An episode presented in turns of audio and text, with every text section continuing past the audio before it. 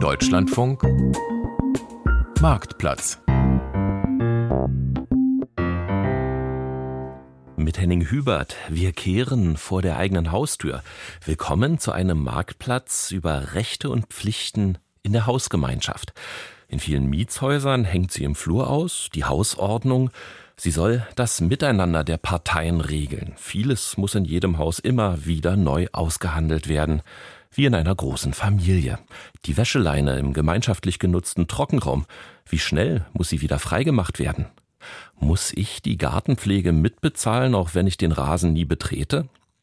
Was ist mit der Kehrwoche, wenn einer ausschert und einfach nicht sauber macht? Müssen dann alle im Haus den Hausmeisterservice bezahlen?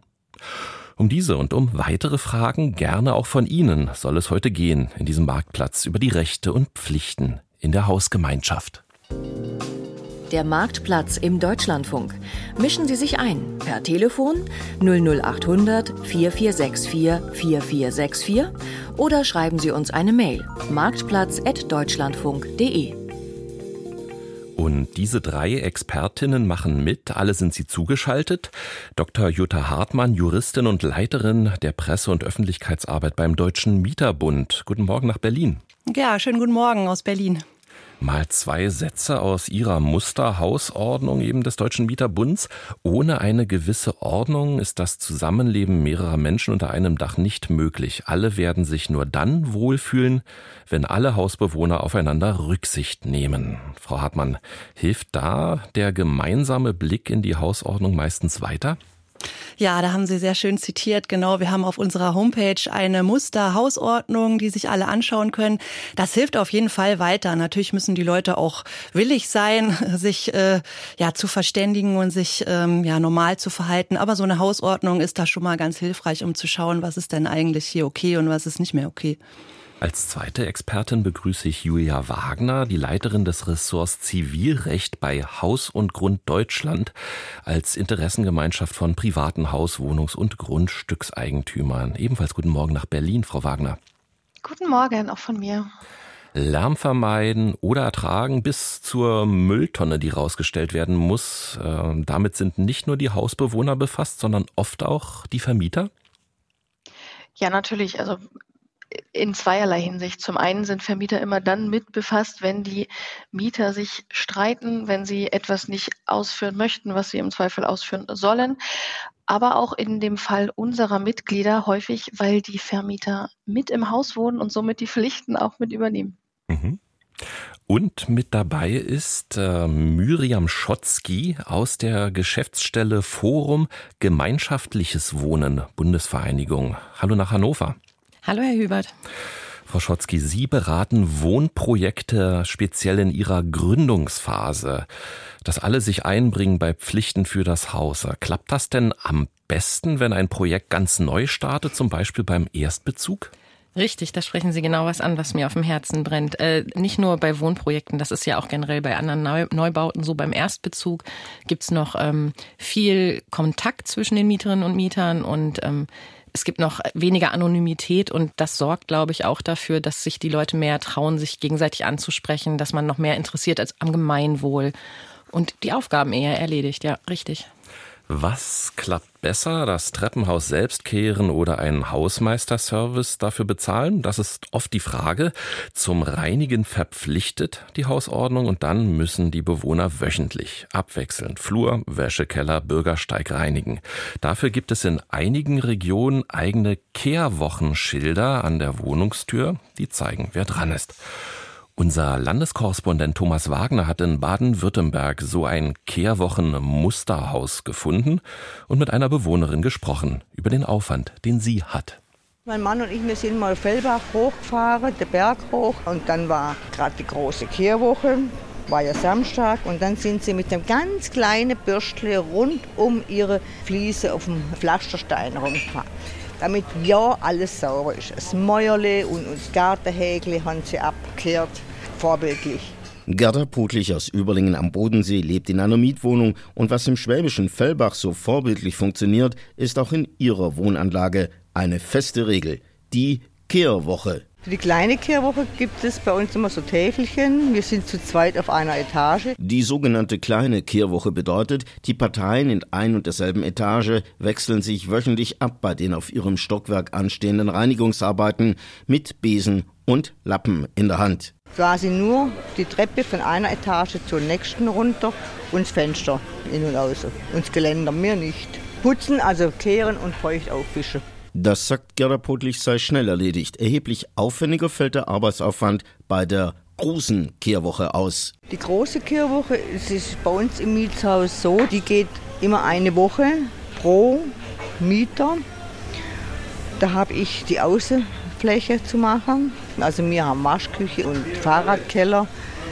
Die muss ich auch kehren und bei Bedarf wischen. Und zwar in allen Gemeinschaftsräumen des Mietshauses und dann auch draußen die Mülleimer rausstellen und, und außen ein bisschen fegen. Aber auch im Winter die Räumung von Schnee und Eis. Ergänzt Winfried Kropp, Vorsitzender des Deutschen Mieterbundes Bodensee. Heißt, während sich die kleine Kehrwoche nur auf die Flächen in einer Etage bezieht, geht es bei der großen Kehrwoche ums Saubermachen aller Gemeinschaftsflächen. Dabei wechseln sich dann die Mieter nicht nur einer Etage, sondern der gesamten Wohnanlage im wöchentlichen Turnus ab. Wie die Kehrwoche jeweils aussieht, das regeln Vermieter und Hausverwaltungen üblicherweise in der Hausordnung. Eine Hausordnung ist in aller Regel Bestandteil als Anlage eines Mietvertrags. Und damit ist der Griff zu Besen und Putzlappen, so Winfried Kropp, verpflichtend. Allerdings gibt's ein Hintertürchen, beispielsweise bei Krankheit oder Urlaub. Mieterin Gerda Portlich. Laut unserer Hausordnung sollte man denn jemanden beauftragen. Bei uns im Haus war es bisher immer so, man hat halt schnell den Nachbar gefragt. Man hat mit dem Nachbar getauscht. Man muss es selber organisieren. Wenn man es nicht organisieren kann oder will, dann muss ich eine Firma beauftragen, auf die eigene Kosten allerdings. Die dann der Mieter übernehmen muss. Wilfried Kropp vom Mieterbund Bodensee hält die Kehrwoche für ein sinnvolles Regelwerk. Für Mieter ist es natürlich positiv. Durch die Eigenarbeit sparen sie viel Geld, denn wenn ein Hausmeisterservice mit solcher Aufgabe betraut wird, dann wird es natürlich in Rechnung gestellt. Wer sich als Mieter weigert, den Auflagen der Kehrwoche nachzukommen und auch keine Fremdfirma beauftragt, muss, so Winfried Kropp, mit Konsequenzen rechnen. So ist es da beispielsweise möglich, dass der Eigentümer sagt, ne, ich nehme die Reinigung in Ersatzvornahme vor und stellt es dann dem Mieter in Rechnung. Eine fristlose Kündigung gebe die Weigerung eines Mieters bei der Kehrwoche mitzumachen, aber nicht her berichtet Thomas Wagner mit seinem Kehrwochenbeispiel aus Baden-Württemberg. Nun ja, also wenn einer ausschert, was dann? Dann wird es für alle teurer, Frau Hartmann? Also erstmal, das ist genau richtig, was da in dem Beitrag besprochen wurde. Solche Regelungen können wirksam vereinbart werden, wenn sie Bestandteil des Mietvertrages sind. Und wenn man dann als Mieter eine solche Verpflichtung übernommen hat, in Süddeutschland eben die Kehrwoche, die kleine oder die große oder auch ansonsten in anderen Bundesländern per Mietvertrag und Hausordnung die Treppenhausreinigung übernommen hat, dann bin ich dafür zuständig. Und das gilt dann auch, wenn ich längere Zeit weg bin, muss ich Ersatz äh, suchen. Wenn ich das nicht mache und äh, mich einfach nicht drum kümmere, hat der Vermieter die Möglichkeit, eben jemanden dann zu beauftragen, eine Putzkraft zu beauftragen und mir dann eben auch diese Kosten in Rechnung zu stellen. Also ja, wenn ich mich äh, schuldhaft nicht drum kümmere, dann kann es für mich teuer werden, weil ich dann eben diese Kosten übernehmen muss. Und wann kommt die ganze Haus- oder Eigentümergemeinschaft ins Spiel, Frau Wagner, wenn einer nicht mehr mitmacht? Das ist ja, glaube ich, so das Spannende. Hm. Also es ist leider nicht ganz so einfach, da dann ähm, alle zu verpflichten, beziehungsweise leider ist falsch. Also es ist einfach nicht ganz so einfach. Und es ist ja auch äh, gerecht, dass wenn einer ausschert, dass nicht sofort alle äh, bestraft werden. Ähm, zunächst ist es so, wie Frau Hartmann schon gesagt hat, da muss der Vermieter ähm, im Zweifel eine Ersatzvornahme vornehmen lassen, Reinigungsfirma ähm, beauftragen, sodass dann erstmal nur der Teil des Mieters übernommen wird, der die Kehrwoche oder die Treppenhausreinigung nicht übernimmt dadurch, dass die äh, Übernahme von diesen Reinigungspflichten im Mietvertrag verankert sein muss, also in einer Hausordnung, die im mit zum Mietvertrag gehört, kann der Vermieter nicht einfach so dann sagen, jetzt möchte ich das nicht mehr und jetzt müssen alle ähm, oder jetzt hören einfach alle auf zu putzen und ich lege die Kosten für, für einen kompletten Reinigungsdienst um. So einfach ist es leider nicht. Was vielleicht gut ist, wenn mehrere ähm, ausscheren, dass man dann mal das Gespräch mit allen Mietern sucht und einfach mal nachfragt, wie man das lösen kann, weil es ja an sich nicht die perfekte Lösung ist, dass zwei Mieter putzen, zwei werden durch eine Reinigungsfirma übernommen. Also da sollte man dann vielleicht eine ganzheitliche Lösung finden. Miriam Schotzki, ähm, wie ist denn das ähm, bei Ihrem Forum Gemeinschaftliches Wohnen e.V.? Ich kann mir vorstellen, dass da erstmal versucht wird, das vielleicht ohne externe Dienstleister hinzubekommen, weil das irgendwie auch gemeinschaftsstiftend sein kann? Richtig. Also wir vom Forum machen ja für Projektinitiativen nur eine Erstberatung. Wie sie es dann letztendlich umsetzen, wissen wir nicht. Da kann ich aber eher aus dem eigenen Nähkästchen plaudern, weil ich ja selber Mitgründerin eines Wohnprojekts war. Mhm. Und ähm, da ja, wie war es denn bei Ihnen? Erzählen Sie. Genau, bei uns war es halt so, dass wir, es ist natürlich von Wohnprojekt zu Wohnprojekt unterschiedlich. Unseres war sehr auf das Miteinander bezogen und da gab es zum Beispiel jetzt nicht so die Hausordnung in dem Sinne, die wir geschrieben haben. Wir waren unsere eigenen VermieterInnen ähm, durch eine GmbH, sondern wir haben halt Absprachen getroffen und das ist natürlich aufwendig. Wir haben uns regelmäßig im Hausplenum getroffen und dann kamen aus allen Wohnparteien kamen dann Menschen als Delegierte und manchmal kamen auch einfach alle, weil ein interessantes Thema zu besprechen war. Und dort wurden eben auch Themen angesprochen, wie es ist mal wieder zu un, also zu unordentlich, der Brandschutz muss berücksichtigt werden, wir müssen mal wieder fegen. Ähm, und zum Beispiel auch diese, dieses Beispiel mit der Straßenreinigung, gerade im Winter, wenn es schneit Grundsätzlich hatte vielleicht erstmal niemand Interesse, als wir dann aber allen deutlich gemacht haben, hier, wir sind haftbar. Gerade die Geschäftsführung, die sich freiwillig, so wie ich, ähm, hat benennen lassen, wir sind haftbar und wir müssen das räumen und dann wird es auch gemacht. Wenn die Regeln logisch erklärt werden, dann befolgen Menschen häufig sie auch. Was ist mit dem Faktor da Kosten zu sparen? Wird das zunehmend? Was beobachten Sie zum Beispiel beim Mieterbund, Frau Hartmann, nachgefragt? Ja, in jedem Fall. Also solche Fragen erreichen uns, äh, da wie wir ja alle wissen und auch zu spüren bekommen als äh, Mieterinnen, die Nebenkosten steigen. Das hat natürlich in erster Linie was mit den warmen Kosten zu tun, also die Kosten für Heizung und warmes Wasser. Aber insgesamt hat da natürlich dann eventuell der Mieter oder die Mieterin noch einen Hebel, Kosten zu senken, indem bestimmte Arbeiten im Haus von allen Mieterinnen und Mietern übernommen werden. Und das sind dann klassischerweise so Kosten wie Treppenhausreinigung oder auch Gartenpflege Pflege. Also solche Anfragen kommen schon. Äh, können wir das verlangen, dass das auf uns jetzt äh, ja abgewälzt wird? Wir wollen da keinen Reinigungsdienst mehr für. Wir wollen das selber machen, um eben da Kosten zu sparen. Das ist an sich eine gute Idee, aber ähm, wie auch eingangs schon erwähnt wurde, sowas kann man nicht einseitig machen. Also wenn so eine vertragliche Regelung da ist, dass beispielsweise äh, die Kosten ja ähm, getragen werden vom Mieter und der Mieterin und dann will man das selber übernehmen, da müssen wirklich auch alle Parteien mit einverstanden sein, also alle Mieter und auch natürlich der Vermieter. Mhm. Ich gebe nochmal unsere Hörertelefonnummer durch. Europaweit und kostenfrei ist das die 00800 4464 4464.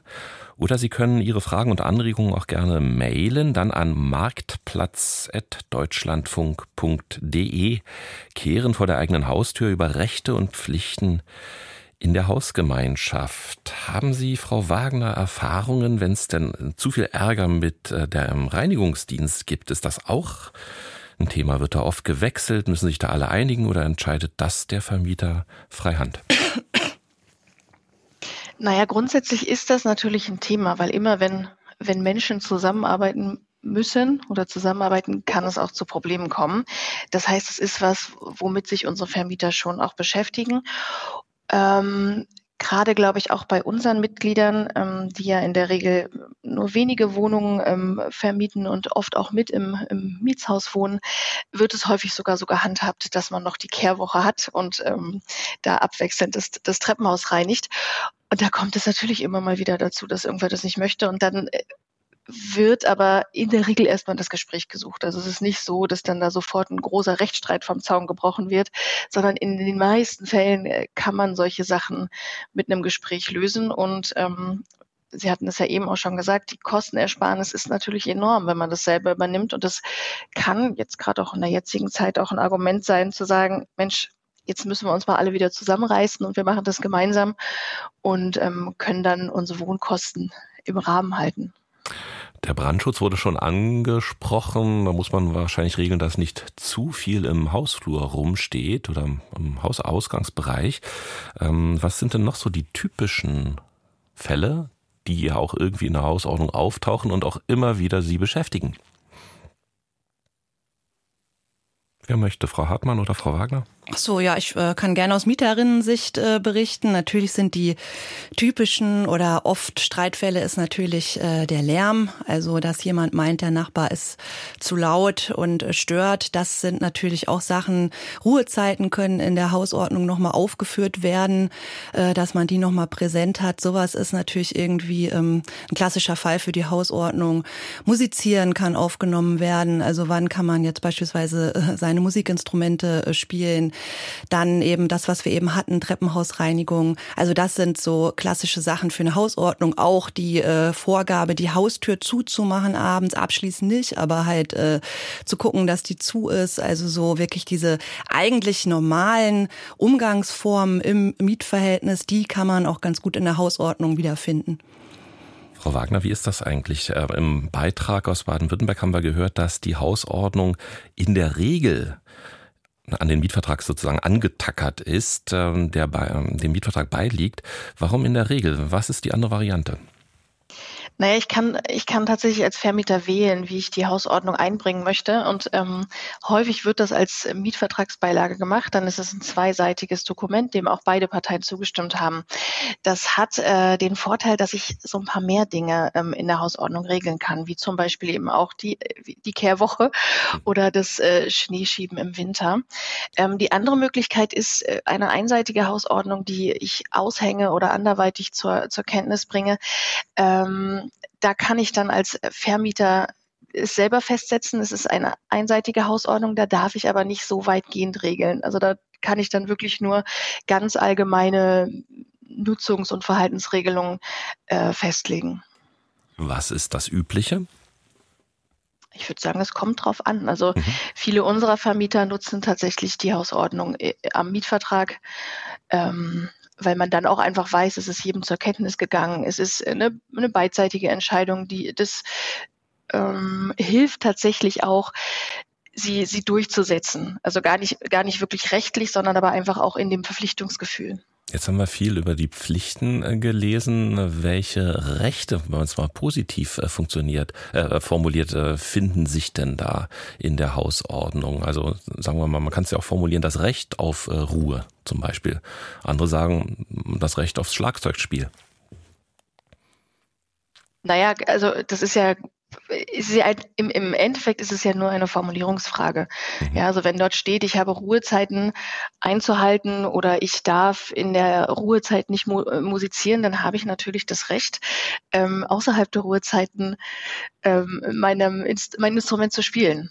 Ja, und genauso ist es eben auch mit der Gestaltung zum Beispiel von Balkonen. Wenn dort steht, ich darf äh, nicht überhängend über dem Balkon etwas installieren, dann heißt es aber auch andersrum, dass ich, dass ich andere Dinge darf. Ja, also es ist, im Endeffekt ist es eine Formulierungsfrage und man macht es häufig ähm, über die Pflichten oder eben auch über die Verbote, weil sie im Endeffekt einfach der kleinere Teil sind. Mhm. Was im Südwesten die kleine und große Kehrwoche ist, haben wir davon gehört, heißt andernorts kleine und große Hausordnung. In der DDR, Deutschen Demokratischen Republik, gab es sogar Auszeichnungen wie die Goldene Hauseingangsnummer für den besten gemeinschaftlich hergerichteten Vorgarten, Sozialstunden waren da zum Beispiel in Plattenbauhäusern zu leisten. Gemeinschaftsräume wurden zu Partykellern. Heute machen bei den Wohnungsbaugenossenschaften Dienstleister in aller Regel eben den Garten oder ausschließlich und die Flure. Und man zahlt eine etwas höhere Miete dafür. Das ist ein Grund. Ähm, dafür habe ich es auch in einem Gespräch mit dem Landesverband Soziokultur Sachsen erfahren. Das sei die hohe Fluktuation bei den Mietern. Soziokulturelle Zentren übernehmen dann zumindest einen Teil der früheren Hausgemeinschaftsidee.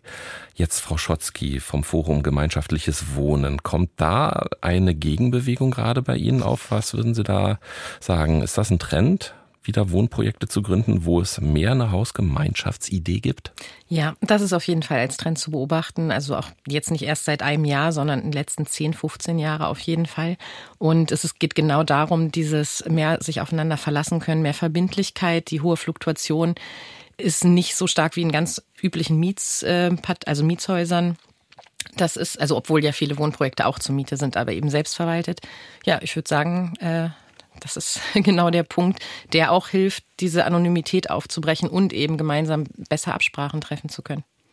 Ist bei Ihnen auch vieles verpflichtend geregelt oder was empfehlen Sie da? Geht doch viel freiwillig. Sie nannten da auch das Plenum schon. Ja, also bei der Beratung achte ich darauf, dass ich schon immer gucke, welche Zielgruppe, um welche Zielgruppe handelt es sich. Ähm, bei älteren Menschen, äh, die zum Beispiel nicht mehr sehr viel alleine ähm, bewältigen können, ist es schon so, dass dann natürlich mehr darauf geachtet wird, was für Dienstleistungen können auch eingekauft werden. Bei Wohnprojekten, ähm, die vor allen Dingen sich selbst zur Miete organisieren wollen, da ist die Stellschraube ähm, alles selber zu machen, natürlich erstmal kostensparend, was Sie vorhin schon sagten. Ähm, aber eben dieses Hausplenum oder auch positive Elemente schaffen.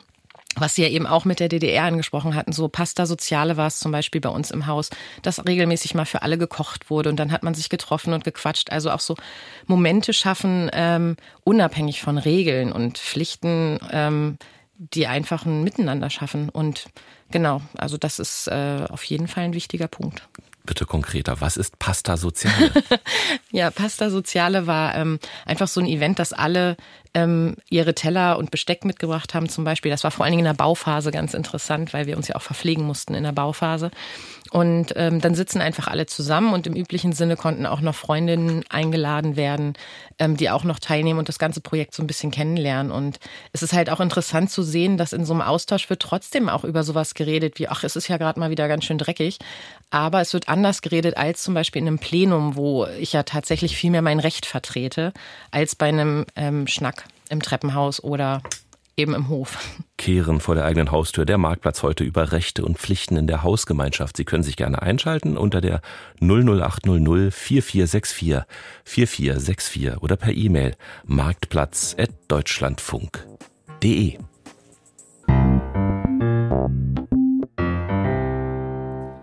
Weiter mit Henning Hubert und dem Marktplatz Kehren vor der eigenen Haustür über Rechte und Pflichten in der Hausgemeinschaft.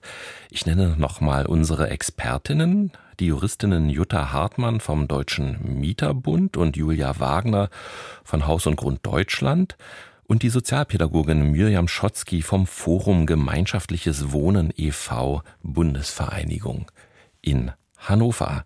Die 008004464 4464 gewählt hat unser Hörer Herr Ries, willkommen in unserer Sendung. Ja, hallo, grüß Gott. Herr Ries. Äh, Auch in die Runde natürlich. Ja. hallo. Schildern Sie, wie Sie leben und was Ihre Frage ist. Also es geht um ein äh, Mehrparteienhaus, in dem sowohl Mieter als auch Eigentümer leben. Wir leben im Parterre und ganz oben eine weitere Miteigentümerin, die offensichtlich ein Problem hat, wenn äh, im Treppenhaus ähm, mal Essensgerüchte aus den Nachbarwohnungen äh, auftauchen. Das heißt, sie sieht sich äh, sommers wie winters genötigt, äh, sämtliche Fenster im Treppenhaus aufzureißen, beziehungsweise zu kippen, damit also wieder Frischluft reinkommt. Das ist alles äh, völlig in Ordnung. Äh, gegen Lüften hat auch niemand was. Allerdings ist es angesichts der explodierenden steigenden Energiekosten mittlerweile auch zu einer äh, Kostenbelastung natürlich geworden, weil wenn äh, bei Minustemperaturen äh, die trotz äh, Klimakrise auch immer noch auftauchen im Winter, die ganze Nacht das Fenster offen steht, dann kühlt das Treppenhaus komplett aus. Ähm, ich habe dann äh, mit einem Aushang mal darum gebeten, man möge doch nach dem Lüften die Fenster auch wieder zumachen.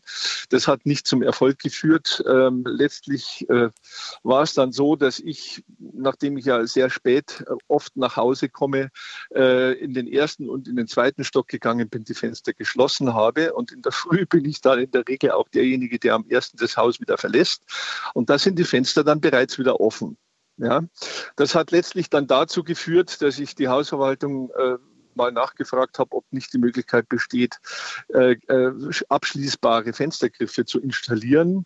Das wurde dann auch gemacht mit äh, dem Endeffekt, dass die äh, Eigentümer oben sofort einen Schlüssel beantragt haben, äh, damit sie die Fenster wieder öffnen können. Jetzt war es in der Vergangenheit so, dass ich äh, dann mir auch die Mühe gemacht habe und jedes Mal raufgegangen bin, den Knopf wieder reingedrückt habe, ähm, äh, damit das Fenster geschlossen ist. Und das führte eben dann dazu, dass die Miteigentümer immer wieder ihren Schlüssel verwenden mussten, um das Fenster aufzumachen. Ja, äh, jetzt geht es mir grundsätzlich eigentlich darum, mal zu erfragen, wie es denn mit äh, der rechtlichen Seite aussieht. Ähm, welche Pflichten äh, Miteigentümer haben, äh, die Fenster, die sie öffnen, um zu lüften, auch wieder zu schließen. Das ist spannend. Ich hoffe, Frau Wagner, bei Haus und Grund als Leiterin des Ressorts Zivilrechte, haben Sie eine Idee, wie das enden kann? Hm. Also das ist so eine ganz typische Situation, die meines Erachtens gar nicht wirklich zufriedenstellend rechtlich gelöst werden kann. Ja, also das ist, ähm, da kann man mal drüber reden, was erlaubt, was ist nicht erlaubt, aber es passiert genau das, was jetzt passiert. Der eine will das nicht, der andere das nicht und dann ist jeder irgendwie unzufrieden, egal welche Lösung gefunden wird. Ähm, Rechtlich ist es ja hier mal so ein bisschen komplizierter, weil wir ja in einer Wohnungseigentümergemeinschaft sind und äh, die Eigentümer Dinge gemeinschaftlich beschließen müssen. Da könnte man natürlich darüber nachdenken, dass man das mal per Beschluss regelt und sagt, ähm, die Fenster im Treppenhaus dürfen geöffnet werden, müssen aber spätestens nach 15 Minuten wieder geschlossen werden. Das kann man machen. Und das ist sicherlich auch umsetzbar, würde ich jetzt spontan sagen. Die Frage ist dann halt trotzdem immer, ob das gemacht wird. Also ich meine, auch hier wurde ja jetzt schon eine Lösung gesucht. Die Verwaltung hat abschließbare Fenstergriffe installiert. Man spricht drüber und dennoch kommt es immer wieder zu diesen äh, Auseinandersetzungen beziehungsweise zu dem unterschiedlichen Umgang mit dem Lüften. Ähm, tatsächlich. Äh, ich wollte mal gerade kurz zwischenfragen, Frau Wagner, ja. den Herrn Ries, ob er selber Eigentümer ist und da wohnt oder Mieter. Ich bin, ich bin Eigentümer, ja. Ah, okay. Weil das wäre jetzt sonst noch eine Idee gewesen, Frau Hartmann, als Mieter. Ähm, kommt doch irgendwann der Gedanke, wenn Mangel herrscht äh, in dem Haus, in dem ich wohne, also Rheinringen ist ja so ein Beispiel, oder Schimmel, ähm, nach Mietminderung. Wäre das ein Ansatz? Ja, aber der wäre also sicherlich, sobald die Wohnung oder ja die, die Wohnfläche mhm. mangelhaft ist, habe ich ein Mietminderungsrecht. Allerdings ist das doch recht weit hergeholt, jetzt aus einem gekippten Fenster im Hausflur einen Mangel der Mietwohnung ähm, herbeizuführen. Also da muss schon sehr, sehr viel passieren. Also da würde mir jetzt eigentlich eher äh, spontan einfallen, tatsächlich so der Hebel ja, der, der Störung des Hausfriedens, ne? wenn man jetzt einen ähm, Mitbewohner hat, der wirklich ständig da äh, querschießt und das Fenster aufreißt bei Minustemperaturen. Äh, das ist natürlich nicht äh, vertragsgemäßes Wohnen, also das ist nicht das, was üblicherweise normal ist sozusagen, dass man über den Hebel vielleicht an den Vermieter sich dann wendet, wenn der Mieter nicht einlenkt und der Vermieter dann vielleicht über die Tour irgendwie sowas machen kann wie eine Abmahnung, wenn er sich jetzt nicht irgendwie mal dran hält, dass nicht alle da sich verkühlen und äh, Schnee im Treppenhaus liegt und so weiter und so fort. Also das wäre vielleicht dann eher noch eine Handhabe, dass man wirklich über so eine absolut querulatorische Handlung des Mitmieters da über die Störung des Hausfriedens rankommen könnte und dann eventuell irgendwann mal zu einer Abmahnung des Mieters kommen könnte, der immer da so querschießt. Ja, darf ich noch eine Frage stellen? Es geht ja nicht um einen Mieter, sondern es geht genau. hier eigentlich um Eigentümer, äh, die untereinander diesen Stress haben.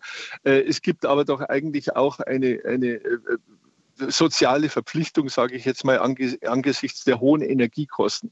Und das drückt sich tatsächlich aus, weil kalte Luft äh, erfahrungsgemäß nach unten äh, wandert und nicht oben bleibt. Ähm, das wird mich ja dann nicht stören. Aber die kalte Luft äh, geht, äh, äh, fällt nach unten und kühlt das Treppenhaus komplett aus. Das heißt, die Wohnungen, die im Parterre liegen, sind eigentlich die am meisten betroffenen, weil äh, dadurch natürlich auch die Außenwände, ähm, nicht nur die Außenwände, die betroffen sind, sondern dann auch die kalten Innenwände da sind die die Energieverbrauchskosten nach oben treiben. Herr Ries, Sie haben das sehr plastisch jetzt geschildert. Ich möchte an der Stelle Miriam Schotzky fragen vom Forum Gemeinschaftliches Wohnen, äh, ob sie eine Idee hatte. Reden hilft? Ja, reden hilft immer. Da, da bin ich halt sehr glücklich über gemeinschaftliche Wohnformen. Da würde nämlich in der Regel auch mal geguckt werden, warum hat äh, die Person oben unterm Dach das Bedürfnis, ständig und immer zum, zu lüften. Also da würde es tatsächlich schon kleiner anfangen. Da würde geguckt werden, zieht bei ihr, weil wie Düfte ziehen wahrscheinlich oben am, am ehesten bei ihr durch die Wohnung, ähm, wie die Kälte halt am ehesten unten landet. Da würden wir halt dann in diese Richtung schauen, ähm, ob es irgendwie vielleicht notwendig wäre, dass zu dämmen oder nicht zu dämmen, aber dafür zu sorgen, dass die Gerüche nicht so in ihre Wohnung ziehen zum Beispiel. Oder was steckt dahinter? Sind es Sorgen oder sind es Ängste? Das ist jetzt natürlich äh, schwierig in einer Wohnsituation, wo Eigentum, Miete, alles gemischt ist. Aber dennoch, also es ist immer noch eine Möglichkeit zu schauen, wie mit den Ängsten oder mit den Interessen umzugehen ist. Und weniger quasi das durchsetzen zu müssen, sondern gemeinsam eine Lösung zu finden.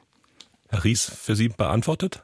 Ihr Anliegen? Ja gut, ich meine, äh, ich bin immer, immer natürlich fürs Gespräch, nur das gestaltet sich schwierig. Deswegen habe ich mich auch gemeldet, mhm. um hier ähm, mal Darf, äh, was zu erfahren.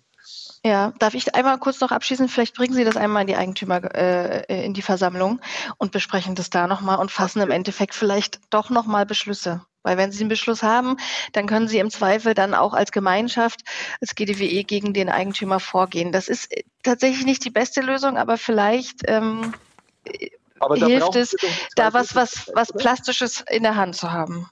Entschuldigung, äh, da brauchen wir doch eine Zweidrittelmehrheit, oder? Nee, also man kann ja im Endeffekt seit der, seit der Reform alles mehrheitlich beschließen, zumindest das Mit einfacher Mehrheit. Dankeschön, Herr Ries. Genau. Ich gehe mal auch auf äh, diese Woche. Danke, Herr Ries. Ne? Ähm, im Rechtsausschuss des Bundestags, dass wir das hier auch in unserer Sendung drin haben, war ja diese Woche die Änderung des Wohnungseigentumsgesetzes Thema. Balkon, Solaranlagen für die Steckdose, das ist wahrscheinlich, das geht wahrscheinlich durch, dass das nicht äh, zustimmungspflichtig ist. Ich will auf die Frage der virtuellen Eigentümerversammlung gehen. Also, dass man da sagt, äh, auch die aus der Ferne, die hier eine Wohneinheit besitzen, können daran teilnehmen, müssen nicht anreisen. Ähm, wie äh, schätzen Sie das ein, äh, Frau Wagner? Was wird da kommen bei hm. virtuellen Eigentümerversammlungen? Ich will einmal ganz kurz verbessern, die äh, Balkonkraftwerke, nur dass wir es richtig haben, das wird zustimmungspflichtig bleiben, auch wenn das durchgeht. Die WG muss nur zustimmen. Ja, so, sie hat genau. wenig ermessen, aber man braucht eine Zustimmung, ganz wichtig, weil sonst müsste man es zurückbauen. Ähm, bei der virtuellen Eigentümerversammlung, ja, das ist schon lange ein Thema. Das war schon bei der Reform Thema, dass man das macht. Ähm, bei der großen Reform 2020 hat man sich dann auf die hybriden Veranstaltungen geeinigt. Ähm, mein Gefühl ist, dass das, ähm, dass das kommen wird. Jetzt auch die äh, komplett digitale Eigentümerversammlung. Die Frage ist so ein bisschen, mit welcher Mehrheit. Da wird noch ein bisschen gestritten. Da ist man sich nicht ganz einig, ob das einstimmig, ähm, also alle die, die in der Eigentümerversammlung anwesend ist, wo das beschlossen wird, dass es möglich ist, oder mit einer Dreiviertelmehrheit beschlossen werden kann. Das ist meines Erachtens noch ein bisschen in der Schwebe, aber es wird kommen. Dankeschön für diese aktuelle Einschätzung. Unsere nächste Hörerin hat die 00800 4464 4464 gewählt. Frau Günther, willkommen. Ja, guten Tag. Ich freue mich, dass ich durchgekommen bin und dass ich jetzt meine Geschichte loswerden kann. Kann ich schon loslegen? Natürlich. Ja, gut.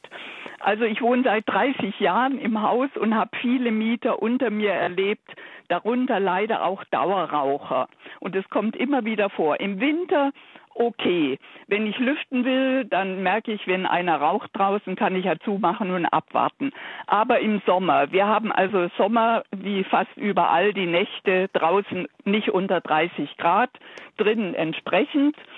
Und dann gibt es halt Raucher, die nachts im Sommer auf dem Balkon rauchen. Und also ich warte dann morgens auf ein kleines Lüftchen, was meistens nicht kommt, also in äh, frühen Morgenstunden.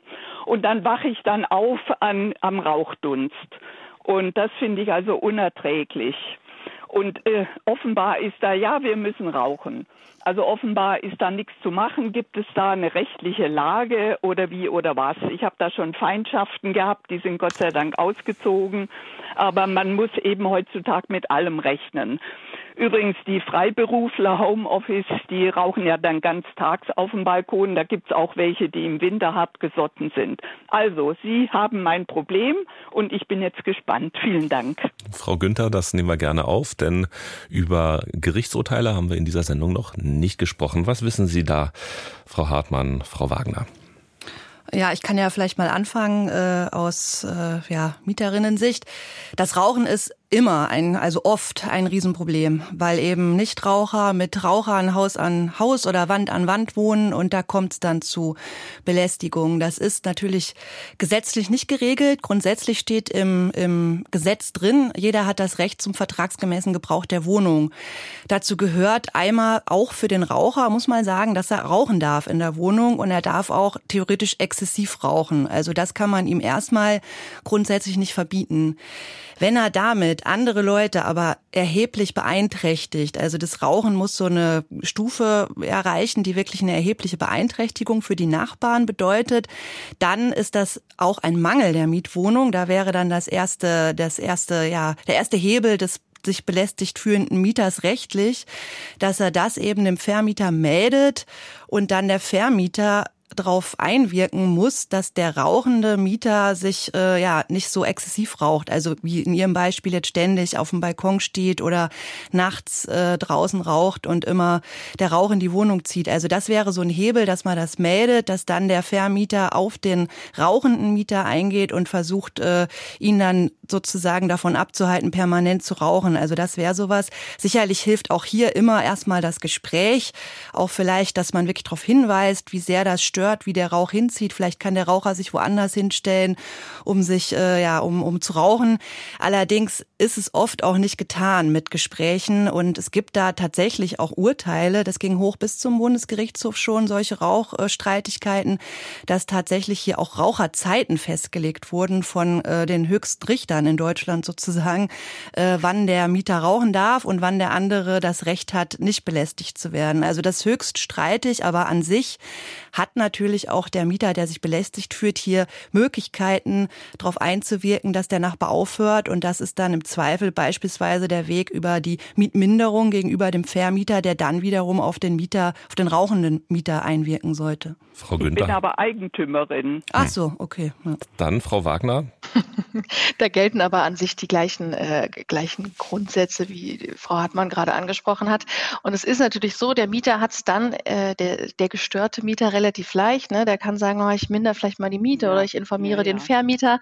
Ähm, der Vermieter ist dann in der Situation, in der Sie sind, Frau Günther, weil als, er ist ja als Eigentümer dann verpflichtet. Und äh, das ist eben tatsächlich so, dass was Frau Hartmann sagt, es gibt Rechtsprechung dazu, die ist ist unterschiedlich. Ähm, aber was man sagen kann, ist, dass es eingeschränkt werden kann.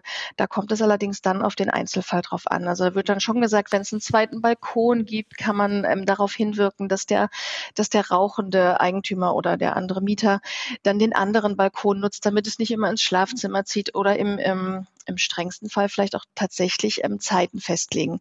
Das kann man aber leider nicht einheitlich sagen und das muss ähm, im schlimmsten Fall eben das Gericht regeln damit das nicht so weit kommt, weil das ist ja auch immer mit, ähm, ja, mit ja. einem Kostenrisiko verbunden, genau. ist es wirklich wichtig, dass man das im Gespräch klärt, weil mhm. ähm, es hat keiner was davon, wenn das Gericht es festlegt, weil äh, das weiß man, ne? in der Regel ähm, ist das ein Kompromiss, mit dem dann zwei Parteien nicht einverstanden sind. Insofern ist es viel einfacher, also einfacher, aber es ist der viel bessere Weg, da gemeinsam einen Weg zu finden und vielleicht lohnt sich da auch mal eine Mediation. Wäre ja. Frau Günther eine Mieterin, dann äh, könnte sie über Mietminderungsandrohungen, äh, Abmahnungen vermutlich dann eben erreichen. Ja, Aber ja. als Besitzerin bleibt ihr nur der direkte Klageweg? Ja, also nee, das will ich ja eigentlich vermeiden. Mhm. Naja, wir haben ja zwei, zwei Wege. Also wir, wir, wir haben Sie wohnen wahrscheinlich in der Wohnungseigentümergemeinschaft, richtig? Richtig. Ja, Sie können das halt auch eben wie in dem von, von dem Hörer davor schon über die ähm, Eigentümerversammlung mal versuchen, regeln zu lassen, Beschlüsse fassen zu lassen. Das funktioniert. Man kann aber auch äh, quasi im Verhältnis Eigentümer-Eigentümer, also ohne die WEG natürlich, aus dem Rücksichtnahmegebot äh, vorgehen. Das funktioniert. Ja. Aber der bessere Weg ist tatsächlich, es nicht sofort äh, Klagewege, über den Klagewege zu machen, sondern ähm, im, im Gespräch zu lösen, beziehungsweise erstmal in der WEG eine Lösung zu finden. Ja gut, wir sind leider in der Minderheit, die Eigentümer. Bei 15 Parteien sind wir nur vier Eigentümer. Das ist halt dann auch ein Problem. Also naja, aber die Mieter, die Mieter haben ja auch Eigentümer. Die Vermieter sind ja dann auch da und die ja, sind ja, ja dann klar. im Zweifel auch in, in der Eigentümerversammlung und müssen sich dann auch kümmern. Das ist ja die, die Verpflichtung, die ein Vermieter hat, auch in der Wohnungseigentümergemeinschaft, wenn ich nur eine Wohnung vermiete, dass ich mich kümmern muss und dass ich die Belange meiner Miteigentümer dann eben auch ernst nehme. Ja, ja, aber leider ist, sind dann die Eigentümer, die fernwohnen, die das wahrscheinlich als Anlage nur haben, denen ist es relativ egal, habe ich leider die Erfahrung gemacht. Die Hauptsache, die Miete kommt, der Rest ist wurscht. So ist es leider. Dieses, vielen Dank, Frau Günther, mit Ihrem Beispiel, Frau Wagner. Ja. Was ist denn da Ihre Erfahrung, Frau Wagner, bei Haus und Grund? Ähm, bei sehr vielen Parteien ist der Stressanteil auch größer? Meinen Sie jetzt im Eigentum oder? Ja, zum, zum ja, ja, kann ja. man ja nehmen. Das kommt immer drauf an, würde ich sagen. Also das würde ich pauschal gar nicht, gar nicht so stehen lassen. Also es kommt tatsächlich immer auf die Hausgemeinschaft an. Es kann auch ganz viel Streit in einer Dreier-WEG geben. Ähm, einfach weil man dann sehr eng beieinander ist und ähm, die, die, die, ähm, die Verteilung der, der Stimmrechte so so schwierig ist. Ähm, das kann in der großen Gemeinschaft dann einfacher sein, einfach weil, weil eine, eine Meinung quasi in der Eigentümerversammlung nicht ganz so viel wert ist, in Anführungsstrichen. Aber natürlich, je mehr Menschen zusammenwohnen, desto mehr Möglichkeiten des Streits und äh, der Miss, des Missverständnisses gibt es natürlich. Mhm. Was ist dann eigentlich das mit dem Homeoffice, äh, was sich jetzt verbreitet hatte, wurde angesprochen, äh, Corona, das Musizieren, war das auch ein großes Thema in der Zeit, weil viele Leute daheim waren? Ähm, ja klar, also während Corona war, haben wir das schon gemerkt in unseren Beratungen, dass das Thema ähm, größer wurde, dass sich Mieter beschwert haben beim Vermieter, dass die Nachbarn zu laut sind, dass die Kinder zu laut sind, dass ständig Klavier gespielt wird, dass man sich nicht konzentrieren kann. Da korrelieren dann natürlich auch die, ähm, die Bedürfnisse, ne? dass der Arbeitnehmer, der zu Hause sitzt und seine Ruhe braucht, gleichzeitig die Kinder, die nicht in der Schule waren, das war ein Problem. Ähm, meine Erfahrung ist, dass das häufig tatsächlich mit, mit viel Rücksichtnahme und Geduld geregelt werden konnte und dass das nicht alles ähm, über den Rechtsweg gelaufen ist. Mhm. Bei dem Beispiel mit den offenen Fenstern im Hausflur äh, war das so ein bisschen angedeutet, dass irgendwann so ein bisschen auch Rache vielleicht droht und ein Teufelskreis entsteht. Frau Schotzki, was meinen Sie? Wie kann man den unterbrechen? Ja, da unterscheiden sich halt die Wohnformen jetzt sehr stark. Ich kann jetzt schlecht auf das Beispiel äh, eingehen, aber bei uns oder generell bei Wohnprojekten zum Beispiel, die Mietwohnraum schaffen, ähm, im Gegensatz zu Eigentum zeigt sich da mehr Flexibilität. Also es ist zum Beispiel auch möglich, die Wohnungen zu tauschen, ähm, was auch bei anderen Themen wie zum Beispiel Lärm, Kinderlärm von oben, andere Leute stört das nicht so oder musizieren. Da haben wir halt die Erfahrung gemacht in Wohnprojekten, die eine gewisse Flexibilität mitbringen, ist das halt auch einfacher, dann zu, dafür zu sorgen, dass ich mein Recht auch wirklich bekomme. Und zwar indem ich aber auch die Bereitschaft zeige, die Wohnung zu wechseln. Das ist natürlich bei Eigentum, zumindest in Deutschland, ein bisschen schwieriger. In Singapur finde ich das ja so toll, weil es da ja Eigenheim für alle gibt. Ähm, und 80 Prozent der Bevölkerung ja eben ein Wohneigentum zur Erbpacht haben. Das ist staatlich organisiert und da das Miteinander nämlich genau ähnlich geregelt wird, da kann auch die Wohnung quasi wieder verkauft und eine neue gekauft werden. Ähm, da ist mehr Flexibilität drin, also zu jeder Lebenssituation. Frau Hartmann, Sie beraten im Mieterbund ja, also im Deutschen Mieterbund, häufig, wenn es Konflikte gibt zwischen äh, Mietern und Vermietern. Ähm, wie häufig wird letztlich ausgezogen als eine Lösung? Hm, sehr wenig, zumindest natürlich in den äh, größeren Städten, Mittelstädten. Und das hat natürlich den Hintergrund, dass einfach äh, kein bezahlbarer Wohnraum da ist. Also die Leute haben schlecht Chancen auszuziehen, wenn ihnen irgendwas nicht passt. In vielen Fällen sind sie froh, wenn sie noch eine Wohnung haben, die sie äh, bezahlen können. Deswegen ist ein Auszug äh, natürlich eigentlich keine Option. Natürlich, wenn ich in einer Region wohne, wo Leerstand ist, dann ist das sicherlich eine Möglichkeit, aber das äh, gibt's nicht häufig mehr. Also in, selbst in den kleineren Mittelstädten haben wir mittlerweile eine Wohnungsnot sozusagen, dass äh, da einfach auch die Option des Auszuges eigentlich gar nicht besteht. Mhm. Also jetzt haben wir viele Konflikte erfahren. Wenn es denn mal geschneit hat, ist so mein Eindruck, dass es dann doch die erste Bürgerpflicht ist, schnell den Bürgersteig zu kehren, von Schnee und Eis zu befreien. Das ist doch so ein Beispiel, das hatten wir auch kurz äh, aus Baden-Württemberg schon da von ähm, unserem Kollegen gehört.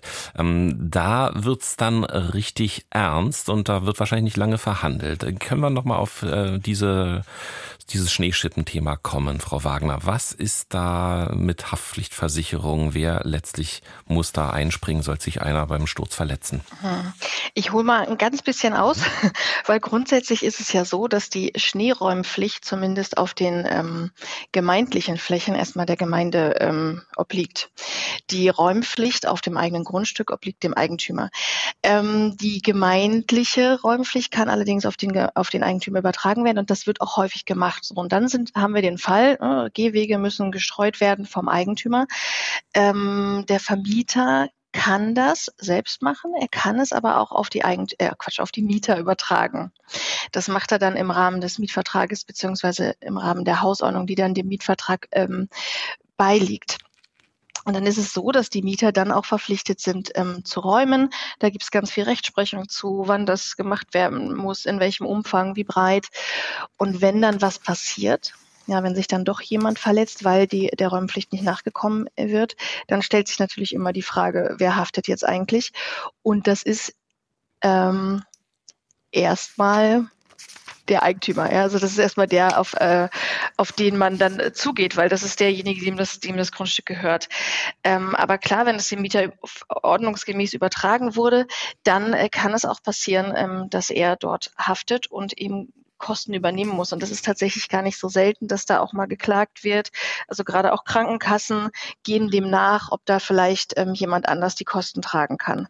Der Vermieter ist allerdings nicht immer sofort raus mit seiner Haftung, sobald er das auf die Mieter übertragen hat. Ihn trifft ähm, eine, Überwachungs-, eine Überwachungspflicht. Ähm, das heißt, er muss schon dafür Sorge tragen, dass das auch übernommen wird. Das bedeutet nicht, dass er da jeden Tag auf der Matte steht und das kontrolliert, aber ähm, sollten auch nur kleinste Hinweise vorliegen, dass das nicht gemacht wird, ähm, kann es tatsächlich dann auch sein, dass er selber in die Haftung genommen werden kann und auf den Kosten sitzen bleiben kann. Vielen Dank für diese Einschätzung, Frau Wagner. Rechte und Pflichten in der Hausgemeinschaft. Mehr nach den Nachrichten. Deutschlandfunk Marktplatz Weiter über Rechte und Pflichten in der Hausgemeinschaft. Jetzt auch im Studio ist meine Kollegin Britta Mersch mit den Hörermails, die uns erreicht haben und weiterhin mit diesen Gästen. Jutta Hartmann vom Deutschen Mieterbund, Miriam Schotzky vom Forum Gemeinschaftliches Wohnen Bundesvereinigung und Julia Wagner von Haus und Grund Deutschland. Wir haben sehr viele knifflige Fälle bekommen, sehr viele Einzelfälle, die aber trotzdem interessant sind, vorgetragen zu werden. Zum Beispiel hat sich eine Hörerin gemeldet mit einem Fall eines Miteigentümers. Der hat in einer Eigentümerversammlung gefragt, ob der Keller für Hobbyzwecke genutzt werden darf. Dann hat die Eigentümergemeinschaft gesagt, ja, ist in Ordnung, ist Goodwill. Inzwischen schläft aber wohl die ganze Familie äh, mit Sohn unten im Keller. Ähm, alle Flächen werden von der Familie belagert, inklusive Waschmaschinenraum, Fahrradkeller. Überall liegen persönliche Sachen rum. Jetzt ist die Frage, was man da tun kann. Also Rechtsanwalt, äh, es wurde schon überlegt, ob man Rechtsanwälte einschaltet. Die haben wohl gesagt, ohne Fotobeweis kann man nichts machen. Aber persönlich jemanden zu fotografieren ist ja auch nicht erlaubt. Also wie kann man dieses, diese Situation lösen? Ob das auch grundsätzlich erlaubt ist, Frau Wagner? Äh, ja, das ist wird in der Regel nicht erlaubt sein. Also hier klingt es ja so, dass das ein Gemeinschaftsraum ist. Wir, wir sind wieder im Miteigentum, also in einer Wohnungseigentümergemeinschaft, wo die Kellerräume also entweder sind sie quasi zugeordnet den einzelnen Wohnungen oder sie sind Gemeinschaftsräume, wie zum Beispiel der Waschkeller oder ähm, der Trockenraum. In beiden Fällen sind Kellerräume in der Regel keine Wohnflächen, also dass man da eben auch nicht wohnen darf. Das ist, ähm, das, das ist in der Regel in der Teilungserklärung äh, geregelt, aber es ist auch baurechtlich so, dass Kellerräume nicht zum Wohnen geeignet sind und auch nicht zum Wohnen genutzt werden dürfen. Insofern sollte es möglich sein, ähm, dagegen vorzugehen. Die Beweisfrage hat man natürlich immer. Und natürlich einfach Leute fotografieren ist immer nicht, äh, nicht so richtig gut, aber wenn da wirklich jemand wohnt und schläft, dann sollte es ja tatsächlich möglich sein, das ähm, nachzuweisen, beziehungsweise es wohnen ja noch mehr Menschen in dem Haus, die das vielleicht auch bestätigen können. Und rein rechtlich ist es so, dass ähm, die Eigentümergemeinschaft ähm, dann gegen den äh, einzelnen Eigentümer vorgehen müsste. Und ähm, im Zweifel ist das dann klageweise der Fall auf Unterlassung der Nutzung in, die, in, in diesem Umfang zum Beispiel. Eine Hörerin aus Bremen hat sich noch gemeldet, Frau König. Sie hat ein Problem mit der Katze der Nachbarin. Die Katze macht Probleme auf dem Balkon, geht an Töpfe, kommt auch in Wohnungen rein. Lüften ohne Aufsicht ist nicht mehr möglich. Der Vermieter sei informiert und die ähm, Hörerin wünscht sich jetzt ein Gerät, welches Katzen über Geräusche verscheucht, also wohl hohe Töne oder ähnliches. Und die Hörerin möchte, dass der Vermieter das für sie besorgt, ähm, scheint aber nicht so ganz begeistert von dieser Idee zu sein, wenn ich das richtig interpretiere. Also kann die Hörerin das verlangen, dass so ein Gerät angeschafft wird? Frau Hartmann, Sie haben bei Ihrer Musterhausordnung beim Deutschen Mieterbund ja auch das Thema Haustiere aufgelistet. Genau, also auch ein spannender Fall, wirklich äh, sicherlich auch ein Einzelfall. Also grundsätzlich, äh, wenn die Katzenhaltung quasi erlaubt ist, also die ist äh, in der Regel zustimmungspflichtig, aber der Mieter hat einen Anspruch auf Zustimmung äh, der Katzenhaltung in den meisten Fällen, dann darf erstmal der Nachbar natürlich diese Katze haben. Da ist aber dann auch wieder der Punkt, diese Katze darf natürlich dann nicht die Nachbarn ähm, stören.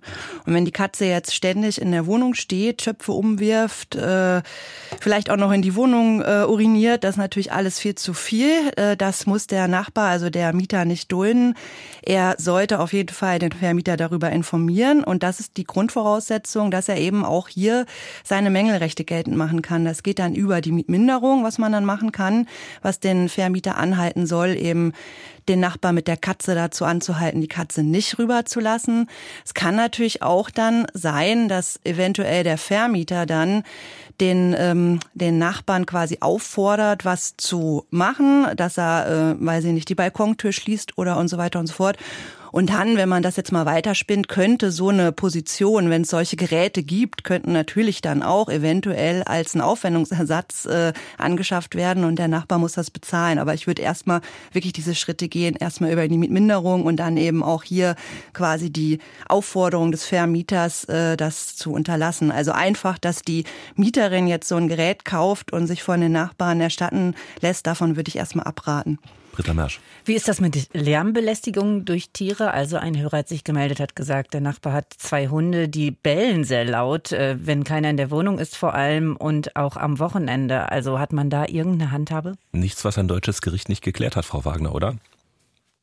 Ähm, so ist es auch mit Hundegebell, haben sich Gerichte schon befasst. Ich habe jetzt tatsächlich nicht im Kopf, was da die genauen Vorschriften oder das genau geregelt wurde, in welchem Umfang der Hund bellen äh, darf. Aber tatsächlich ist es so, dass ähm, man auch mit Haustieren Rücksicht zu nehmen hat und man darauf zu achten hat, dass das, dass das Haustier nicht stört. Das ist eigentlich nichts anderes als wie bei der Katze, die die ähm, Blumentöpfe umwirft oder in die fremden Wohnungen geht. Genauso muss man eben auch beim Hund darauf achten, dass er eben nicht ähm, ständig bellt und stört. Und wenn das nicht passiert, dann ähm, natürlich ne, immer erstmal das Gespräch, mal gucken, woran liegt's, was kann man ändern. Wenn aber nichts passiert, dann ähm, unbedingt dem Vermieter melden, damit der sich dann ähm, darum kümmern kann. Und natürlich auch ein, der, der gestörte Mieter darf wegen des Hundegebells die Miete mindern. Und ähm, das ist ja dann immer das Druckmittel gegenüber dem Vermieter, damit der eben dann auch tätig wird und ähm, das untersagt. Und wenn dann die, Eigen, äh, die, die Mieterin mit dem Hund sich nicht genügend kümmert oder den Hund mitnimmt oder weiß ich nicht, besser trainiert, damit er nicht so viel, so viel bellt, dann ist es im Zweifel auch wieder ein Gericht, was, was entscheiden muss. Ja, also ich kann hier vielleicht auch noch ergänzen. Also auch hier hat der Vermieter zum Beispiel auch den Hebel, wenn jetzt beispielsweise bei dem Fall mit der Katze, also man kann auch solche Genehmigungen widerrufen als Vermieter. Wenn jetzt wirklich durch so ein Tier erhebliche Störungen im Haus stattfinden und der Störer, also der, der Besitzer des Tieres absolut nicht einsichtsfähig ist, kann auch der Vermieter ähm, so eine Tierhaltung widerrufen. Das bedeutet dann im Endeffekt, dass der Mieter das Tier abschaffen müsste. Das will natürlich keiner. Deswegen ist das auch eigentlich ein starker Hebel, was hier eben aus dem Vermieter-Mieter-Verhältnis äh, passieren kann. Und zu der Hundehaltung noch ganz kurz, äh, weil ich habe dieses Urteil tatsächlich im Kopf. Das ist wirklich, äh, da sieht man mal, welche Blüten das treibt, wenn es eben keine Einigung äh, gibt zwischen den Parteien.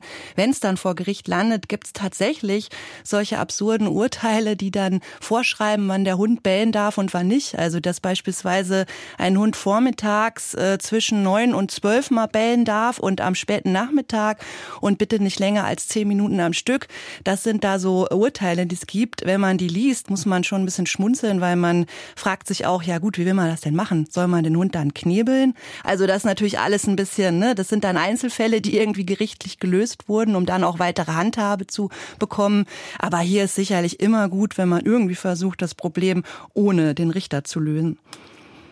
Dieses Thema Mietminderung, das hatten Sie ja gerade auch angesprochen und das ist auch immer wieder aufgetaucht, zum Beispiel in einem Fall, wo eine Mieterin beschrieben hat, dass es einen Schaden gab in der Wohnung. Da wurde dann die Wanne aufgestemmt, das wurde dann auch behoben, aber äh, es ist ein Loch äh, da geblieben und dieses Loch wurde nicht wieder zugemacht. Also äh, wie geht man da vor? Ist das dann ein Grund für eine Mietminderung? Muss man sich da selbst dann drum kümmern? Also was passiert, wenn man mit so einem halbfertigen Schaden in der Wohnung sitzen gelassen wird? Frau Hartmann? Hm. Nee, also äh, grundsätzlich, wenn jetzt diese Wanne beispielsweise ausgetauscht wurde oder repariert werden musste, dann ist äh, für diese Instandhaltung der Vermieter zuständig, auch auf seine Kosten. Und er muss natürlich dann auch, die Reparatur muss so ausgeführt werden, dass keine weiteren Folgeschäden entstehen. Also wenn jetzt diese Reparatur nicht abgeschlossen worden ist oder halt da wie in dem Fall ein Loch ist, wo beispielsweise Wasser austritt und äh, Feuchtigkeitsschäden eventuell herbeiführt oder Möbel beschädigt, was man sich da vorstellen kann, dann hat auch da natürlich der Mieter seine Mängelrechte. Die setzen allerdings auch voraus, dass er den Vermieter natürlich wieder darüber informiert, was da los ist. Und bevor er jetzt beispielsweise selber einen Handwerker bestellt, der das jetzt da alles richtig macht, soll er auf jeden Fall äh, den Vermieter vorher eine Frist zur Mangelbeseitigung setzen. Das ist auch eine Grundvoraussetzung für einen eventuellen Schadensersatzanspruch des Mieters, den der dann hat, äh, was dann beispielsweise auch Handwerkerkosten wären oder Schäden an, an Mobiliar oder so. Hier ist dann auch wirklich, also der Mieter hat hier Rechte, er hat seine Mängelrechte, sollte sich aber in solchen Fällen vielleicht auch tatsächlich immer beim Mieterverein informieren, wie hier das äh, geschickteste Vorgehen ist. Ich begrüße in unserer Runde eine Hörerin aus Wolfsburg. Ich habe hier als Stichwort stehen auf dem Display Schuhe auf dem Flur. Ja, hallo, guten Tag. Ich habe einfach eine grundsätzliche Frage. Auf, äh, Im Treppenhaus haben Mieter Schuhe abgestellt. Zunächst äh, ein, äh, einfach. Jetzt hat sich da ein kleines Regal mit zwei Lagen etabliert. Und äh, äh ich selber habe meine Schuhe im Eingangsbereich untergebracht, innen auf einem extra äh, Vorleger. Und ich mochte nicht die der Öffentlichkeit immer zu präsentieren. So. Und außerdem die Flurreinigungsfirma, die oder die Leute, die da kommen, die müssen ja jetzt auch immer um dieses Regal herum und darauf achten.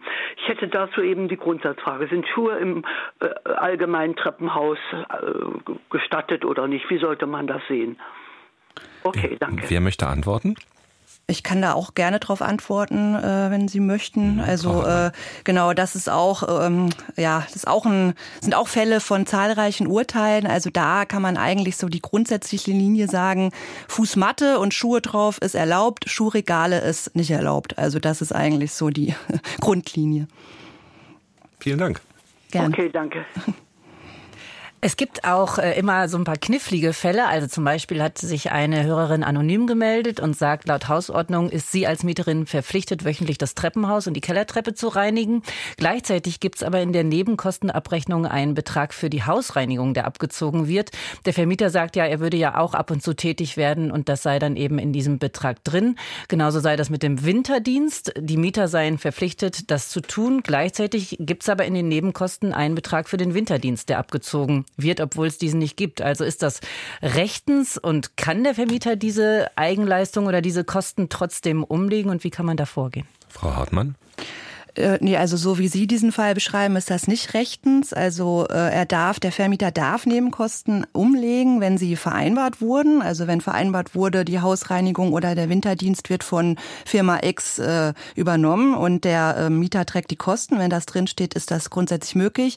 Wenn das nicht drinsteht, ist das schon mal nicht möglich. Und äh, selbst wenn es drinsteht, müssen diese Kosten aber natürlich auch angefallen sein. Also er kann nicht einfach, äh, weil die Position da steht, sagen, ich rechne das das jetzt mal ab, auch wenn diese Kosten gar nicht da sind. Also der Vermieter darf Kosten umlegen, soweit sie vereinbart sind und soweit sie entstanden sind. Und hier hat der Mieter auch natürlich das Recht, äh, nachzuprüfen, was für Kosten hast du denn da umgelegt. Also wenn in diesem Fall die Mieterinnen und Mieter das Haus reinigen und Schnee schippen und es kommt auch gar kein Winterdienst und es ist auch nicht vertraglich vereinbart, dann sollten die Mieterinnen und Mieter sich das mal zeigen lassen, was da überhaupt äh, abgerechnet wird. Kann ja sein, dass der Vermieter meint, er könnte da beispielsweise den Besen Besen oder äh, den Schneeschaufel, äh, die Schneeschaufelgeräte umlegen. Das äh, darf er äh, in der Regel nicht. Dann gibt's ja noch die Frage andersherum. Also es hat sich auch ein Eigentümer gemeldet und hat den Fall geschildert. Es ist wohl eine Eigentümergemeinschaft und da gibt's einen Garagenhof. Da gibt's die mündliche Übereinkunft, dass eine Firma beauftragt wird, dass dieser Hof eben gereinigt wird und dass sich alle Garageneigentümer beteiligen sollen. Er aber reinigt seine zwei Plätze selbst und möchte sich deshalb nicht beteiligen. Ist das möglich? Kann er aus dieser Vereinbarung aussteigen? Wir sind hier ja in einer Eigentümergemeinschaft. Und da brauche ich eigentlich für alle solche Dinge Beschlüsse der, der Eigentümerversammlung. Das heißt, so so eine mündliche Vereinbarung, die irgendwie mal rumgereicht wurde, ist immer so ein bisschen schwierig. Also da muss man in dem Einzelfall tatsächlich einfach mal gucken, was, was hat die WEG dort, dort beschlossen und und welche Verpflichtungen ist man da eingegangen? Wenn es Beschlüsse gibt, dass ähm, das alle tragen, dass das eine externe Firma macht, dann müsste sich in dem Fall auch der, der einzelne Eigentümer, der das nicht möchte, ähm, dem fügen. Also das heißt, das kann man nicht nachträglich nochmal ändern, weil das ist ja die Frage, ob einmal gefasste Beschlüsse immer so gelten oder ob es dann auch nochmal eine Neuverhandlung geben kann. Mhm. Also Beschlüsse können natürlich immer abgeändert werden. Ne? Dann muss man das wieder in die Eigentümerversammlung einbringen, auf die Tagesordnung setzen und dann erneut abstimmen. Das Frau geht. Schotzki, äh, um Sie nochmal mit reinzunehmen vom Forum Gemeinschaftliches Wohnen. Sie haben ja auch gesprochen von einem Plenum. Äh, ja. Wie oft, äh, was ist Ihre Erfahrung? Wie oft sollte man miteinander reden, sich treffen? Dieses einmal im Jahr virtuell, ist das wirklich die Lösung? Nein, einmal im virtuell reicht nicht aus. Also es ist schon so, dass in der Regel einmal im Monat es ähm, schon genügend Themen gibt, wo eine Hausgemeinschaft über bestimmte Themen sprechen muss. Also und das sind auch diese Themen, die wir angesprochen haben, aber es geht ja auch viel um Selbstverwaltung da drin noch. Ähm, ja, einmal im Monat, äh, mindestens in meinem Wohnprojekt hatten wir uns eine Zeit lang ähm, wöchentlich tatsächlich getroffen. Das war ein bisschen zu viel. Da kann man sich auch zu viel auf die Konflikte konzentrieren. Aber einmal im Jahr halte ich für nicht sinnig gibt ja zurzeit viele demokratische Fingerübungen. Wie ist das mit Geheimabstimmen, offen abstimmen, Einstimmigkeit, einfache Mehrheit, Zweidrittelmehrheit und äh, Dreiviertelmehrheit haben wir ja sogar auch gehört. Also da gibt es ja eine unglaubliche Bandbreite. Ähm, sprechen Sie mich an? Ja. Ach so.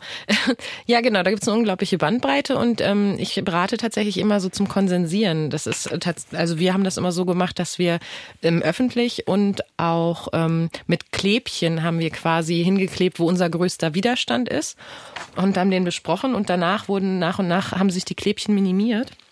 Das ist tatsächlich eine sehr, sehr äh, gute äh, Herangehensweise, die, mit der man sich schnell auf einen, auf einen Konsens ein oder auf einen Kompromiss einigen kann, sagen wir es mal so. Mhm. Und Einstimmigkeit ist Ihr Ziel? Ähm, Einstimmigkeit ist das Ziel, ist äh, utopisch, dass es immer alles einstimmig ist, aber wir haben immer dafür gesorgt, äh, oder das so berate ich auch, dass äh, der größte Widerstand gehört wird und es gibt natürlich auch ein Vetorecht. Das heißt, wenn etwas mich so existenziell beeinträchtigt, dass ich dann da nicht mehr wohnen könnte, dann ähm, habe ich das Vetorecht. Das ist natürlich sehr schön. Ähm, Gibt es in den üblichen ähm, Abstimmungsverhältnissen meistens nicht. Die meisten sind ja mehrheitlich organisiert. Auch in Wohnprojekten organisieren sich viele so, dass sie mit Mehrheits Mehrheitsabstimmungen arbeiten. Aber wie gesagt, da, da werden die Konflikte häufig nicht wirklich bis in die Tiefe bearbeitet. Britta Mersch mit weiteren Mails. Es gibt noch einige Fragen zum Thema Hausordnung. Eine Hörerin fragt zum Beispiel, lässt sich die Hausordnung aus gegebenem Anlass nachträglich ändern oder erweitern? Der Keller sei zum Beispiel nicht berücksichtigt, Flur- und Waschküche. Und es gibt einen kleinen Eingangsbereich, Außenbereich, da sollte ein weiterer Mieter zur Pflege mit einbezogen werden. Frau Hartmann? Ähm, ja, also bei der Hausordnung ist es so, dass wenn die konkrete Regelung ähm, jetzt neu ausweisen soll, also ähm, wer jetzt beispielsweise noch zusätzlich äh, wie die Wäsche oder so äh, Wäschetrockner, Wäscheeinrichtung benutzen darf. Also wenn so über den Vertrag hinausgehende Verpflichtungen in der Hausordnung zusätzlich vereinbart werden sollen oder abgeändert werden können, ist das grundsätzlich nicht möglich. Also das muss dann wirklich mit allen Parteien so vereinbart werden. Wenn es jetzt äh, nur so Benutzungsrechte sind, äh, wie ähm, äh, Konkretisierung von vertraglichen Rechten und Pflichten, das ist möglich. Also wenn es jetzt äh, beispielsweise darum geht, wie, wie, ähm, wie ich die Waschküche benutzen darf, sowas kann ich in der ähm, Hausordnung konkretisieren. Ich kann aber nicht in der Hausordnung reinschreiben, ähm, niemand darf jetzt mehr den Garten betreten oder niemand darf mehr äh, seine Wäsche trocknen oder so. Also wenn so konkrete Pflichten darüber hinausgehen, dann nicht. Wenn was Bestehendes ausgeführt wird, das ist einseitig möglich. Darf ich Wäsche, die trocken ist, vom anderen abhängen? Das ist auch natürlich nicht gesetzlich geregelt und sowas. Äh, ja, ist sicherlich auch wieder nichts, was vor ein Gericht kommt. Also es gibt tatsächlich auch Hausordnungen, die äh, Benutzungszeiten der Wäscheeinrichtung, also des Wäscheraums, des Kellers äh, regeln. Das kann sinnvoll sein, weil halt eben zu viele Leute zu, zu wenig Platz da sind. Und dann habe ich natürlich grundsätzlich auch dann das Recht, dass ich dann in meiner Zeit, wo meine Etage oder wo ich äh, meine Wäsche trocknen darf, die Sachen auch benutzen darf. Ob ich dann tatsächlich die Wäsche des Nachbarn wütend runterreiße und auf den Boden werfe, das ist natürlich dann eine andere Frage. Aber grundsätzlich ja, hätte ich dann halt so einen Anspruch eben auch auf Benutzung der äh, Maschinen und der Geräte. Es taucht auch noch die Frage auf, ob in einer gemischten Hausgemeinschaft die Hausordnung eigentlich für alle gilt, also für Eigentümer und für Vermieter, für beide Parteien. Ähm, und konkret auch einen Fall dazu, wo ein Hörer schildert, dass es Probleme mit Eigentümern gibt aus seiner Sicht, weil es oft laut ist, weil handwerkliche Arbeiten durchgeführt wird, werden, weil es lautes Kindergeschrei gibt und äh, da man auch nicht zu einer Einigung kommt, wie man das handhabt. Also sitzen Eigentümer da dann auch am längeren Hebel? Vielleicht Frau Wagner? Mhm. Also äh, das ist tatsächlich eine relativ schwierige Situation in Wohnungseigentümergemeinschaften, wo auch vermietet wird, weil grundsätzlich gilt erstmal eine Hausordnung, die ich für die Eigentümergemeinschaft erstellt habe, die dann zum Teil auch über die Gemeinschaftsordnung in der Teilungserklärung steht, ähm, gilt es erstmal für alle Eigentümer. Und ähm, wenn ich dann meine Wohnung vermiete, dann bekommt mein Mieter eine gesonderte Hausordnung. Das ist natürlich sinnvoll, dass das die gleiche ist, ist aber nicht Pflicht. Und ich habe natürlich dann das Problem, wenn ich, selbst wenn ich die gleiche Hausordnung an meinen Mieter weitergebe, dass die Wohnungseigentümergemeinschaft nachträglich natürlich Änderungen vornehmen kann. Die dürfen das natürlich immer machen, die beschließen das dann oder äh, fassen eine neue Vereinbarung. Und das kann ich dann eben nicht eins zu eins immer auch so an den Mieter weitergeben. Und dann kann es natürlich zu Konflikten kommen, weil das, was in der Eigentümergemeinschaft gewollt ist oder verlangt wird, ähm, beim Mieter nicht, nicht durchgereicht werden kann. Und ähm, was die Lärm oder was den Lärm betrifft, naja, also grundsätzlich ist natürlich auch Baulärm bis zu einem gewissen Punkt zu akzeptieren. Also wenn da was modernisiert wird oder was umgebaut wird, dann darf das natürlich auch mal laut werden. Und Eigentümer müssen das ähm, im Zweifel dann auch hinnehmen. Ein Mieter hingegen kann, wenn das einen gewissen Umfang übersteigt, natürlich wieder gegenüber seinem Vermieter eine Mietminderung geltend machen. Es gibt dann noch die Frage, welche Pflichten habe ich eigentlich als Mieterin, wenn ich drei Wochen im Urlaub bin? Also muss ich da irgendwas beachten, was so Wasserleitungen angeht, dass die weiter durchspült werden etc.? Ähm, ja, also grundsätzlich hat der Mieter natürlich die Pflicht, äh, Schaden von der Wohnung abzuhalten. Also er hat so eine Nebenpflicht, dass natürlich durch seine Benutzung der Wohnung die Wohnung nicht zu Schaden kommt. Wenn er die Wohnung beschädigt, muss er dafür auch haften. Wenn man jetzt ähm, in den Urlaub fährt, also in aller Regel ähm, für kurze Zeiten muss man da ja dann nichts. Äh, also man muss jetzt keine Sorge dafür tragen, dass jetzt äh, in der Regel was was ich gelüftet wird oder so, wenn keiner da ist. Was natürlich jetzt in einem ganz strengen Winter ist, wenn ich jetzt äh, weiß, okay, es ist kalt, dann sollte ich schon darauf achten, dass die Heizung nicht komplett ausgeschaltet ist, sondern auf diesem Standby-Modus ist, dass so Sachen wie jetzt Einfrieren der Leitung und so nicht passieren. Also eigentlich auch das Übliche, was man macht. Also dass halt da in einem strengen Winter nicht die Heizung einfrieren, man lässt die Heizung irgendwie auf Standby. Aber jetzt beispielsweise die Pflicht zum Lüften oder so, die habe ich natürlich dann in der Zeit, wenn keiner die Wohnung benutzt, nicht. Kurz nehmen wir noch rein unseren letzten Hörer aus Köln. Rufen Sie an und Sie haben eine Frage zur Treppenhausreinigung und unterschiedlichen Mietverträgen dazu. Genau, ich habe äh, eine Eigentumswohnung in einem äh, Wohnkomplex gekauft, ähm, äh, besteht aus 160 Wohnungen. Und diese, äh, mein, mein Mieter wohnt seit 1983 in, in, dieser, in einer dieser Wohnungen.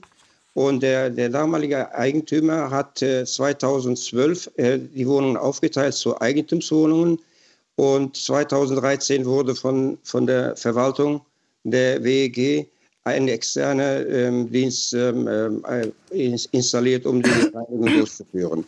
So, mein Mieter sagt, äh, laut, laut, meinem Vertrag von 83 ähm, ähm, darf die Reinigung von, von Mietern durchgeführt werden. Ich bezahle die Hausreinigung nicht. Ja, ganz kurz äh, vielleicht dazu. Vielen Dank äh, für diese Frage aus Köln, Frau Hartmann. Was gilt? Hm. Also Grundsätzlich, man müsste natürlich auch mal in die Verträge reinschauen, aber erstmal gilt das, was vertraglich vereinbart wurde für diesen Mieter. Also wenn er eben die Hausreinigung nicht bezahlen muss, weil das bei ihm nicht umgelegt äh, wurde, dann muss er auch erstmal grundsätzlich tatsächlich nicht dafür bezahlen. Also das ist so die Ausgangslage. Und Ihre Vermutung, Frau Wagner von Haus und Grund, mhm. trotzdem wird es Richtung Dienstleister gehen? Ähm, der, die, der Trend nee, tatsächlich, der, der Trend, das kann, kann durchaus sein, aber in dem Fall ist das jetzt hier tatsächlich so, was ich gerade gesagt habe. Ne? Da, da, da habe ich jetzt ein Problem zwischen den Regelungen der WG und, äh, und, in, und dem Mietrecht. Und ähm, hier ist es eben so, dass der Mieter ähm, in Anspruch darauf haben wird, dass er das selber macht, beziehungsweise dass er das dann nicht zahlt, wenn es gemacht wird, dass es eben nicht umgelegt werden kann. Ähm, in dem Fall, die WEG wird den Dienstleister beauftragen und ähm, der Hörer als, äh, als Eigentümer wird dann die Kosten tragen müssen, ähm, auch wenn im, äh, und, und kann sie eben nicht auf den Mieter umlegen. Das war der Marktplatz. Kehren vor der eigenen Haustür über Rechte und Pflichten in der Hausgemeinschaft. Danke fürs Mitmachen, sagen Henning Hubert und Britta Mersch, insbesondere an unsere drei Expertinnen, Jutta Hartmann vom Deutschen Mieterbund, und äh, Mirjam Schotzki vom Forum Gemeinschaftliches Wohnen e.V. Bundesvereinigung in Hannover und an Julia Wagner von Haus und Grund Deutschland.